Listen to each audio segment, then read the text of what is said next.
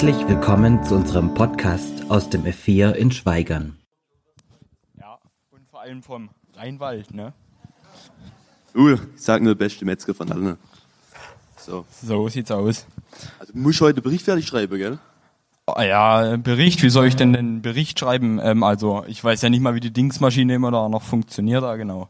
Ich habe mir da so ein paar Tutorials angeguckt, so was die Rechtschreibung angeht und die haben so gemeint, also das Fazit zu der paar Videos war, dass wenn man bei jedem dritten, vierten Wort mal ein Komma setzt, dann ist die Wahrscheinlichkeit schon mal relativ hoch, dass es richtig ist.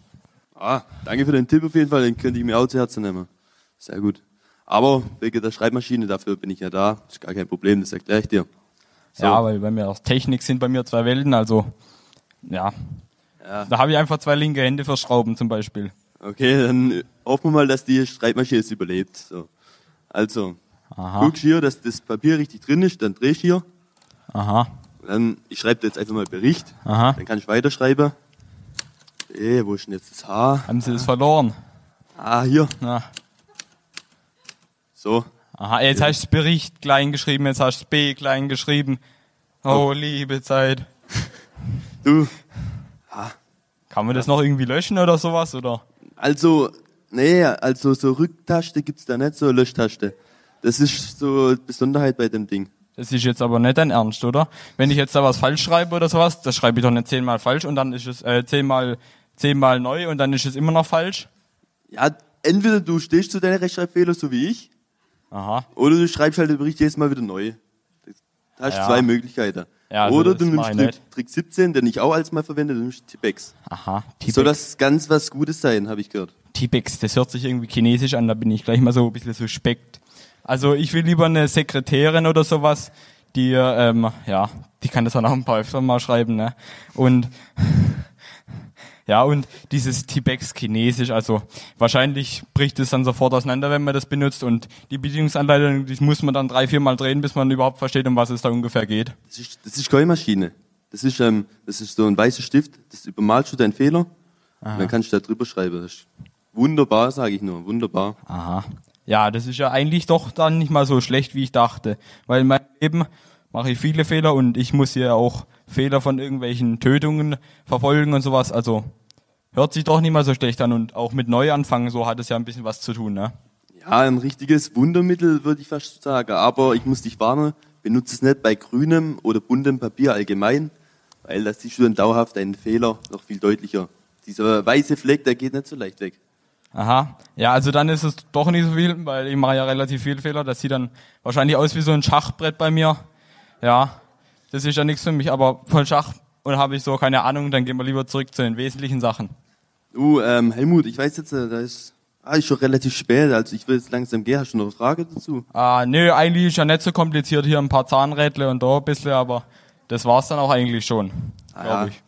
Aber kurz noch eine Sache. Ähm, wie bist du mit der Selbstmordtheorie? Hast du Ja. da was Neues rausgefunden? Bist du auf neue Erkenntnisse gekommen, oder? Ich weiß jetzt nicht, ob ich diese Selbstmordtheorie so halten kann, weil ich hatte jetzt noch so einen anderen Augenzeugenbericht und da stand drin, dass der Angst hatte vom Sterben. Also dass der hier, hier stand's glaube ich sogar, dass der sein Vater gesagt hat, der soll sich umbringen und dann hat er einfach gesagt, also ich höre ja auf meinen Vater gut, als ich noch klein war, so ne, habe ich auch alles erledigt, wenn sie gesagt haben, mach deine Hausaufgaben, die waren sofort erledigt. Aber hier Glaube steht nicht. einfach, er soll sie umbringen und er hat gesagt, dein Wille soll geschehen. Also, was ist denn das für ein Vater? Also, das, das darf ja wohl nicht wahr sein. Er will, dass sein einziges Kind stirbt. Das, das ist ja, das ist ja, Abartig. Ja, also ich hab, ich frage mich auch, wenn ich das wüsste, was da passiert ist oder wie man so denken kann, dann ähm, äh, ja. Also ich glaube, den Bericht muss ich jetzt nochmal verschieben und ja, ein paar nochmal Tutorials, dass das da auch ganz sicher klappt, ne, weil zehnmal schreiben will ich das ganz sicher nicht. Und ähm, da muss ich noch mal ein bisschen recherchieren, aber so viel Zeit habe ich auch nicht gar nicht. Ich muss um halb, also ich, ich, ich, ich schaffe von, von morgens früh bis abends spät, um halb zehn muss ich dastehen. Ähm, ja, schnurschnacks, schnur, schnurstracks aufstehen, Zähne putzen und sofort geht's dran. Um halb zehn muss ich dastehen und um 16 Uhr muss ich, ähm, äh, ja, das sind den ganzen Arbeitszeiten. Tag. Also unverantwortungsvoll. Brutal. Es wird dem Dr. Watson nicht so gefallen, was du da jetzt von der lässt. Ja, der Sesselfurzer, der kann da mal seinen Sach selber schreiben und sich drum kümmern. Wenn der, äh, also das Also ich, ja, wie gesagt, ich, ich, von morgens früh bis abends spät. Brutal. Ja gut, also ich würde dann jetzt langsam gehen. Ja, also ich gehe dann auch mal. Ja, lass mich raten, du gehst jetzt den Keller zu der Akte, oder? So sehe ich aus, es ist Viertel vor vier. Ich mache jetzt Schluss. Im Ofen steht noch ein Brot, das muss ich rausholen und dann gehe ich noch einen Döner holen. Aber ganz wichtig, ich würde dir empfehlen, wenn du zu einem Döner gehst, dann gehst im Schweigern zum unteren, weil da ist Soße besser. Ah, gut, und dann hole ich mir danke. noch einen Cola Zerror. Server, ja, ist ganz wichtig. Zerror und ähm, äh, ja, dann ist es vielleicht sogar auch mein letztes Abendmahl. Nachdem Also das lasse ich mir auf der. Zunge zergehen. Also, bis dann. Bis denn, Antenne. Ciao, ciao. Ja, Kampf der Verzweiflung. Ich glaube, dieser Sherlock hier, der hat auch noch eine, ähm, ja, der steht noch vor der einen oder anderen Verzweiflung. Und wir schauen heute Abend auch in, in so einen Verzweiflungskampf rein. Ein Verzweiflungskampf von Jesus. Ich lade ein, einfach gemeinsam mitzulesen. Wir lesen aus Markus. Jesus und seine Jünger kamen zu einem Garten, der Gethsemane hieß. Dort saß Jesus Dort sagte Jesus zu seinen Jüngern, bleibt hier sitzen, während ich bete. Er nahm Petrus, Jakobus und Johannes mit sich.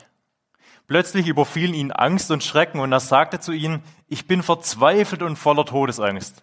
Wartet hier und bleibt wach. Er selbst ging noch ein paar Schritte weiter, dort warf er sich zu Boden. Er bat Gott darum, ihm diese schwere Stunde zu ersparen, wenn es möglich wäre. Er sagte, Abba, mein Vater, für dich ist alles möglich. Nimm doch diesen Becher fort, damit ich ihn nicht trinken muss. Aber nicht das, was ich will, soll geschehen, sondern das, was du willst. Jesus kam zu den drei Jüngern zurück und sah, dass sie eingeschlafen waren. Da sagte er zu Petrus, Simon, du schläfst. Konntest du nicht diese eine Stunde wach bleiben? Bleibt wach und betet, damit ihr die kommende Prüfung besteht. Der Geist ist willig, aber die menschliche Natur ist schwach. Dann ging er ein zweites Mal weg und betete mit den gleichen Worten wie vorher. Als er zurückkam, sah er, dass seine Jünger wieder eingeschlafen waren, denn die Augen waren ihnen zugefallen. So müde waren sie. Und sie wussten nicht, was sie antworten sollten. Als Jesus dann das dritte Mal zurückkam, sagte er zu ihnen, schlaft ihr immer noch und ruht euch aus? Es ist soweit. Die Stunde ist da. Seht doch, jetzt wird der Menschensohn ausgeliefert in die Hände der Sünder. Steht auf, wir wollen gehen. Seht, der mich verrät, er ist schon da. Ja, ein Text. Wir schauen so ein paar Details, schauen wir uns mal an von diesem Text. Als erstes fordert Jesus auf, wartet hier und bleibt wach. Wartet hier und bleibt wach, weil Jesus sagt, ich bin verzweifelt und voller Todesangst. Wartet hier und bleibt wach. Ist uns gerade aufgefallen, wer hier eigentlich spricht? Hey, das ist doch Jesus, Gottes Sohn. Und auf einmal sagt Jesus, er hat Todesangst. Auf einmal haben wir nicht mehr so sozusagen einen Held vor uns. Nein, ein Mensch, ein wahrer Mensch, der Todesangst hat. Die Jünger, die sind seit drei Jahren mit unterwegs. Drei Jahre erleben sie ihn und sehen eigentlich, ja, wie er voller Macht immer wieder lehrt, wie er Wunder tut. Und auf einmal das. In der letzten Zeit, da haben sich die Ereignisse gerade so überschlagen. Wenn man allein die letzte Woche anschaut.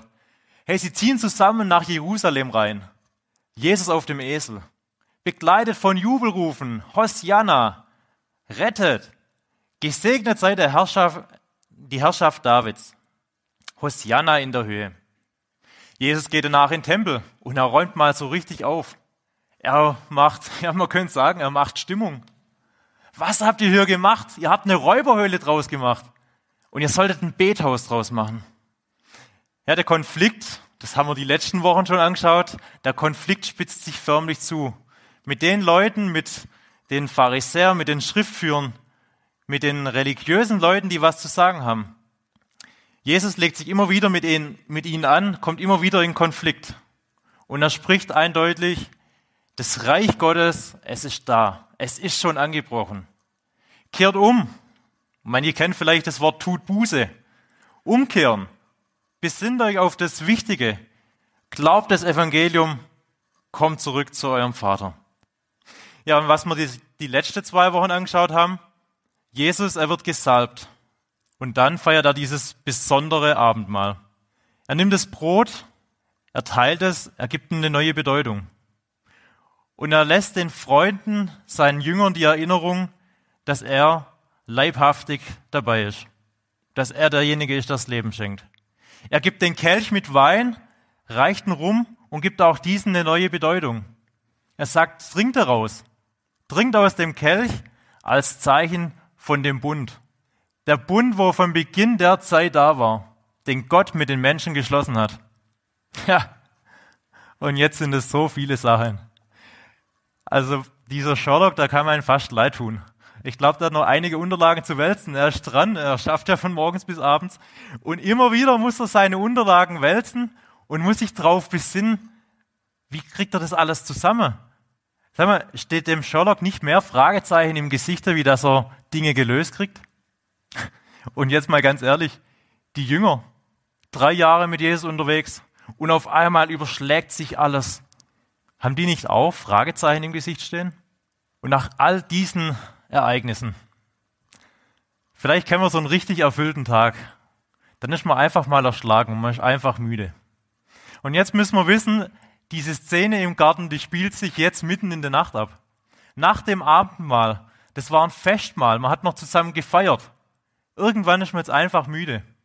So circa drei Uhr, mitten in der Nacht. Bevor wir zu schnell urteilen, warum schlafen die eigentlich eine Stunde, könnten wir doch wach bleiben. Ja, nach so einem Tag kann man doch mal total müde sein und endlich mal die Zeit finden, sich auszuruhen. Und auf einmal, auf einmal stellen sie die plötzliche Veränderung von Jesus fest.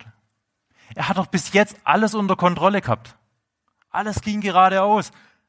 Seine Planung, seine Anweisung, leere Leitung, alles schnurstracks geradeaus. Immer hatte er das richtige Wort, die richtige Tat. Und jetzt wird Jesus tatsächlich schwach? Sind das die ersten Anzeichen von so Auflösungserscheinungen? Ja, was würde mir heute sagen? Was ist da so passiert? Ich habe mir so vorgestellt, wie ist das vielleicht bei einem kleinen Kind? Ein kleines Kind, das davon überzeugt ist, mein Vater, der kann alles. So kleine Kinder, das ist doch, es ist was kaputt, aber völlig selbstverständlich. Das, mein, mein Papa kann das wieder reparieren. Immer erleben die Kinder im Prinzip ihre Eltern stark. Wie ist es, wenn das Kind zum ersten Mal realisieren muss, dass vielleicht die Eltern krank sind, dass sie nicht immer stark sind? Dass der Vater das jetzt in dem Fall vielleicht nicht reparieren kann? War es für die Jünger damals vielleicht genauso? Für mich zeigt es auf jeden Fall, dass hier so eine, ja, auch so eine Seite von Jesus gezeigt wird. Es begeistert mich. Und es begeistert mich aus dem Grund, weil ich sehe, dass Gott bereit ist, alles zu geben sich selbst. Es zeigt mir, dass er nicht nur Gott war, irgendwie so meilenweit entfernt, eigentlich für mich gar nicht zugänglich. Nein, es zeigt mir, dass er ganz Mensch war. Ganz Gott und ganz Mensch. Durch ihn ist möglich, oder er hat es möglich gemacht, er hat alle Grenzen, die wir selber haben, die wir tagtäglich auch erleben müssen, er hat sie auch auf sich genommen.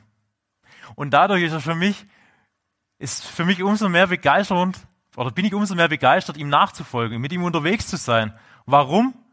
Weil es für mich kein Gott ist, der, ja, man kennt es auch aus der Geschäftswelt. Wenn ein Chef von oben runter was sagt und das wird jetzt so gemacht, ja, das macht man vielleicht einmal, zweimal, aber irgendwie nicht so wohlwollend. Irgendwann, hm, das stößt einem auf. Und Gott ist aber bereit, Gott ist bereit, auf die Ebene runterzukommen in Jesus. In Jesus begegnet er dir und mir auf Augenhöhe. Ja, und zum Chef sagt man das vielleicht dann oftmals, der hat auch keine Ahnung, was bei uns läuft. Und Jesus begegnet uns auf Augenhöhe, er weiß es. Er kennt dich bestens. Er hat dich schon davor gekannt, aber spätestens jetzt in Jesus stellt das unter Beweis, dass er, dass du ihm wichtig bist, dass er dir wirklich auch auf Augenhöhe begegnen will. Und dieser Jesus, der wahre Mensch und wahre Gott ist, der fordert seine Jünger auf und fordert auch uns heute noch auf, bitte wartet.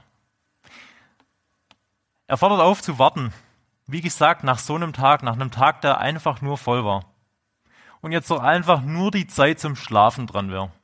Einfach mal entspannen, relaxen. Und dann forderte er sie auf zu warten. Ja, Wartezeiten, Ruhezeiten. Darf das in unserem Leben überhaupt noch vorkommen? Man lebt doch nur einmal, sagt man doch so schön. Und da, da muss doch, da muss doch alles drin. Da muss doch alles drin sein. So eine Wartezeit, eine Wartezeit ist doch eigentlich fast eine verlorene Zeit. Ja, ähm, man hört es ja bei meinem Dialekt, ich bin ja Urschwab. Äh, von dem her, wie geht man da so schön in Europapark beispielsweise oder einen Freizeitpark?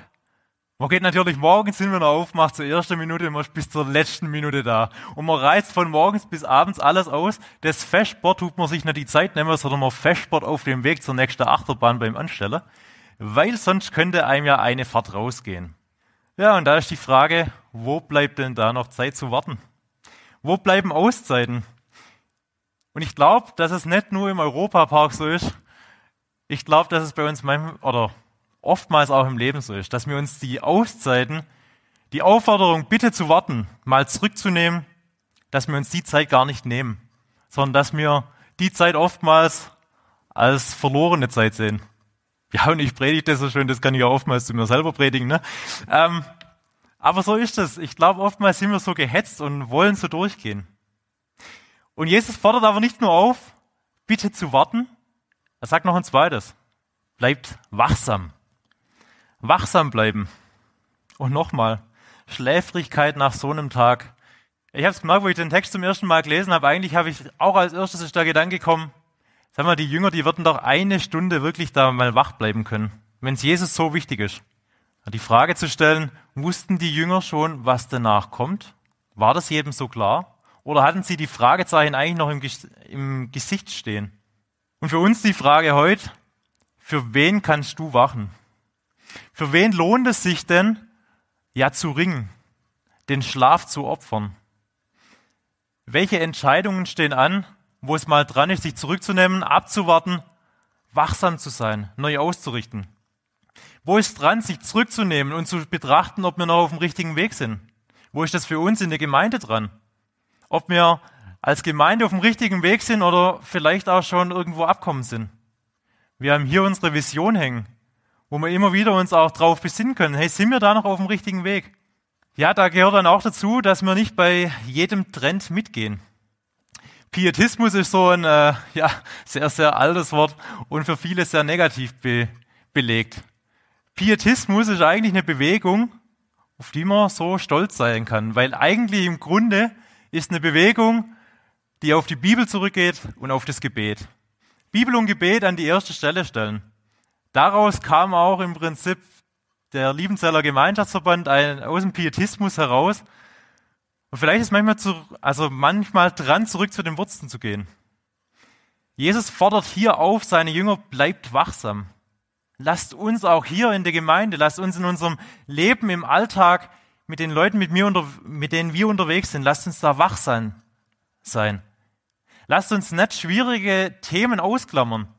Nein, lasst uns relevant bleiben, am Puls der Zeit. Und ich glaube, dass wir das können, ist wichtig, dass wir miteinander im Gespräch bleiben. Es ist wichtig, dass wir uns immer wieder zurücknehmen und uns immer wieder ausrichten. Lassen wir es zu, dass wir miteinander wachsam bleiben, dass wir miteinander auf dem Weg bleiben. Miteinander auf dem Weg bleiben bedeutet auch in diesem Fall, ja, dass wir auch immer wieder, sage ich mal, uns mitnehmen gegenseitig. Dass wir uns gegenseitig korrigieren dürfen. Dass wir bereit sind, gemeinsam neue Wege einzuschlagen. Als Gemeinde hier bedeutet das, sind wir bereit, neue Wege einzuschlagen, auch im Sinne von der Vision? Oder äh, bleiben wir lieber auf einem, auf einem Standpunkt? Das war schon immer so, das wird auch immer so bleiben. Sind wir bereit, unsere Meinung manchmal zurückzunehmen?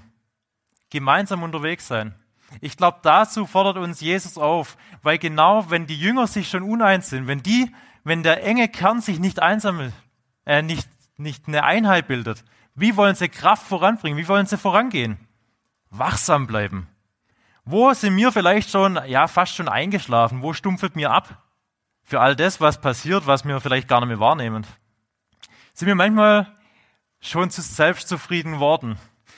Und das ist ein bisschen kritisch formuliert, weil ich glaube, wir in einer Gesellschaft sind, wo es immer höher, größer, weiter. Es muss schneller gehen. Es muss immer mehr gehen. Und wo nehmen wir uns die Zeit, neu die Ohren zu spitzen, neu uns einzurichten? Lasst uns doch in unseren vollen Terminkalender immer mal wieder auch Ruhezeiten einplanen. Wirklich, vielleicht ist dran, Ruhezeiten bewusst einzuplanen. Ein Zeitblock Ruhe. Ja, wo vielleicht das Handy auch wegkommt. Wo wirklich Ruhe sein darf. Wo Gott zu uns sprechen darf. Wo wir Zeiten haben, wo wir ja, uns, uns treffen können, wo wir in der Familie, wo wir mit Freunden in der Gemeinschaft miteinander reden dürfen und prüfen dürfen, hey, auf welchem Weg sind wir gerade? Wo wir uns Zeiten nehmen, im Gebet und im, ja, wirklich in der Bibel zu lesen, dass wir letztlich gestärkt, wachsam als Gemeinde vorangehen können. Deswegen, ich glaube, eine klare Aufforderung hier von Jesus, lasst uns wachsam bleiben.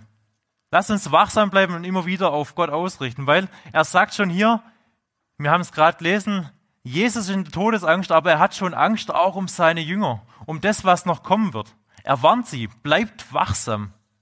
Und in dem zweiten sagt er, bleibt wach und betet. Und er betet. Jesus betet selbst, Abba, mein Vater, für dich ist alles möglich. Und ich glaube, wenn wir diesen Vers so anschauen, können wir uns auch für unser eigenes Gebet wirklich was abschauen. Jesus betet hier, er wendet sich als erstes in seinem Gebet an den Vater. Mein Vater. Dass man dieses Gespr Gebet sprechen kann, dass auch wir das sprechen können, das setzt eine gewisse Vertrautheit voraus. Ja, irgendwie immer wieder Zeit miteinander zu verbringen, dass so ein Vertrauen auch wachsen darf. Die einzige Möglichkeit, dass in einer Beziehung Vertrauen wachsen kann, ist eigentlich, indem ich Zeit verbringe. Das ist bei uns Menschen so und das ist mit Gott genau das Gleiche. Und Jesus hat es möglich gemacht, indem er selber, ja, selber hier auf die Erde kommt, hat er es möglich gemacht und hat es auch zu uns gesagt, auch ihr dürft mein Vater sagen. Bis dahin für die Juden war das ein absolutes, das ging gar nicht. Das war ein heiliger Name.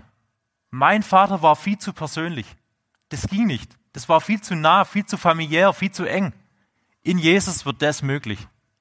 Deswegen in unserem Gebet, lasst uns unser Gebet, äh, Gebet beginnen und uns an den Vater wenden. Ein zweites, was wir von Jesus lernen können, er hat Todesangst und trotzdem vergisst er das Lob nicht. Das Lob nicht vergessen. Das tiefe Vertrauen, alles ist dir möglich. Ja, was bedeutet das konkret? Alles ist dir möglich. Zurück zu dem kleinen Kind. Mein Papa kann alles. Ich glaube, auch hier ist das sowas. Ein, äh, ein Kindergartenkind, das strotzt nur so vor Stolz, was seine Eltern alles können. Und es ist sich sicher, es macht sich gar nicht so viel Gedanken, das ist ja auch der Vorteil bei kleinen Kindern oftmals, dass sie sich noch gar nicht so viel Gedanken machen, noch gar nicht so viele Probleme kennen. Sie sind sich sicher, wenn ich ein Problem habe, ich kann zu meinen Eltern kommen und die lösen das Problem. In diesem Vertrauen zu beten und zu wissen, dass Gott da ist und deswegen das Lob nicht vergessen. Eine dritte Sache, in der Bitte zu Gott kommen und eben auch in der Offenheit. Jesus bittet in der Offenheit, lass den Kelch, lass den Becher an mir vorübergehen. Ja, wenn es möglich ist. Jesus hat schon vor dieser Stelle, sage ich mal, in auf, wir wollen gehen. Wir sehen hier, das Ja, das kostet Jesus alles. Er hat Todesangst, er ist verzweifelt, er liegt auf dem Boden, steht im Text, und letztlich kommt er, kann er sich durchringen, dass er bereit ist. Im Gebet hat er die Zuversicht gewonnen und geht, geht den Weg. Ja, all den Versuchungen und so weiter kann er im Prinzip gegenüberstehen. Jesus, er ist bereit. Er hat die ganze Einsamkeit, die ganze Not der Menschen erfahren und er ist jetzt bereit, sie zu überwinden. Er ist bereit, den großen Plan Gottes zu erfüllen. Der Plan, wo von Anfang an besteht. Gott will von Beginn der Geschichte bis heute, er will Beziehung mit dir und mir. Er will letztlich die Rettung. Er will, er will in Ewigkeit mit dir zusammen sein. Ja, und äh, deswegen ist diese Selbstmordtheorie, der, ja, der Helmut ist hier eigentlich auf dem richtigen Trip. Die Selbstmordtheorie, die hat er jetzt über den Haufen geworfen. Und das darf er auch. Weil im Prinzip von Beginn der Zeit steht drin, dass das so zu erfüllen ist, dass genau so die Rettung im Prinzip erfolgen wird. Dass so für dich und für mich die Rettung erfolgt und wir in ewiger Gemeinschaft mit Gott leben können. Ja, und so ist Jesus eigentlich hier in seinem Gebet, in seinem Ringen nicht darum bekümmert, dass er sterben muss. Nee, sondern weil er den Kelch trinken muss. Den Kelch trinken, der Kelch, das wird im Prinzip auch mehrmals in der Bibel wird der Kelch schon erwähnt. Ein Kelch, wo er sagt, er muss die Sünde, er muss all das in sich hineinnehmen, dass es durch Jesus, durch das, dass er es schluckt, durch das, dass er den Kelch zu sich nimmt, im Prinzip durch ihn wird es gereinigt. Und dann gehen von ihm durch den Reinigungsprozess, das ist jetzt sehr, sehr bildlich gedacht, so ist es manchmal in der Bibel, durch das, dass er den Kelch trinkt, die Sünde, all das Unreine auch, ist wie so ein Reinigungsprozess und aus ihm gehen Ströme lebendigem Wasser, also frisches Wasser gehen von ihm wieder raus, sauberes Wasser. Das ist das Bild, was da dahinter steht. Und so, sein letztes, so richtet Jesus letztlich seine Jünger wieder auf. Und wie macht er das? Er sagt zu ihnen so, und jetzt habt ihr dieses lebendige Wasser. Und jetzt eine sehr, sehr geniale Sache. Normalerweise sind die Jünger dreimal eingeschlafen. Und wie ist das bei uns Menschen? Ich habe mir so Gedanken gemacht. Normalerweise, jemand macht zum ersten Mal was falsch, ich schlug es noch runter. Jemand macht zum zweiten Mal was falsch, ich, ich tue ihn freundlich darauf hinweisen. Und dann irgendwann platzt doch vielleicht auch die Hutschnur oder ich sage was, was ich danach vielleicht bereue. Das wäre menschlich. Und was macht Jesus hier? Er ist der volle Seelsorger. Er richtet auf, steht auf, wir wollen gehen. Kein draufhauen, wie könnt ihr eigentlich schon wieder einschlafen? Nein, er richtet auf. Jetzt ist bereit, wir gehen los. Trotz seinem eigenen Leiden, trotz dem, was er weiß, was vor ihm steht, trotz dem Kampf, den er gerade wirklich kämpfen musste und trotz dem, was jetzt noch alles kommt, er ist auf das Wohl von seinen Jüngern bedacht. Die Liebe, die Liebe, sie wirkt auch jetzt. Jesus er ist letztlich durch das Gebet, er ist gestärkt. Seine Entscheidung steht. Er ist entschlossen und er geht aufrecht seinen Widersachern entgegen. Die Leute, wo kommen, um ihn schon zu verhaften. Weil er ist sich gewiss, auf das Unheil folgt das Heil. In Jesus kommt das Heil. Und so lädt uns eigentlich, sage ich mal, die Stelle von Gethsemane hier, das Gebet, lädt uns eigentlich ein, ja, mal kurz Ruhe zu gönnen mal kurz nachzudenken. Ja, und selber in sich reinzuhören vielleicht. Sind wir manchmal vielleicht wie die Jünger. Einen Moment lang poltern wir los, im nächsten Moment, da schlafen wir. Und wieder im nächsten Moment, da denken wir, oh, jetzt habe ich aber wieder so gar nicht irgendwie im Einklang mit Jesus gehandelt. Sorry für das Wort, aber wir fallen wieder auf die Schnauze. Wie schnell kommt sowas? Und aber da zu wissen, Jesus errichtet auf. Er fordert uns auf, bleibt wachsam und betet. Nehmt euch mit als Gemeinschaft. Seid zusammen unterwegs. Gemeinsam gehen. Gemeinsam immer wieder auch korrigieren. Immer wieder den Spiegel vorhalten. Ich habe so viele blinde Flecken. Einige kriege ich von meiner Frau, andere kriege ich auch von jemand anders vorgehalten. Und das ist gut so, weil ich habe genug blinde Flecken und ich weiß darum. Lassen wir uns auch korrigieren. Gehen wir gemeinsam weiter. Und so in die neue Woche hinein, lasst uns gegenseitig unterstützen. Gemeinsam unterwegs sein. Gemeinsam Auszeiten nehmen und wieder ganz neu Gottes Stimme reden lassen. Amen. Ich würde noch beten.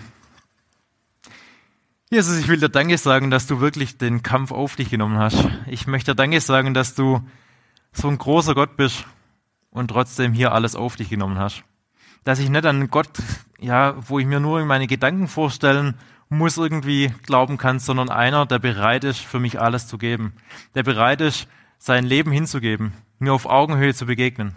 Vielen Dank dafür. Ich möchte bitten, dass du uns immer wieder Momenten der Ruhe schenkst. Momenten, wo wir uns ganz neu einstellen können, wo wir uns neu ausrichten können, um dann gestärkt mit dir wieder zusammen vorwärts gehen können, Herr. Hab Dank dafür. Hab Dank für den Abend. Hab Dank, dass wir den Gottesdienst gemeinsam feiern dürfen und gemeinsam feiern dürfen, dass du unter uns bist und dass du den Weg gegangen bist. In deinem Namen, Jesus. Amen.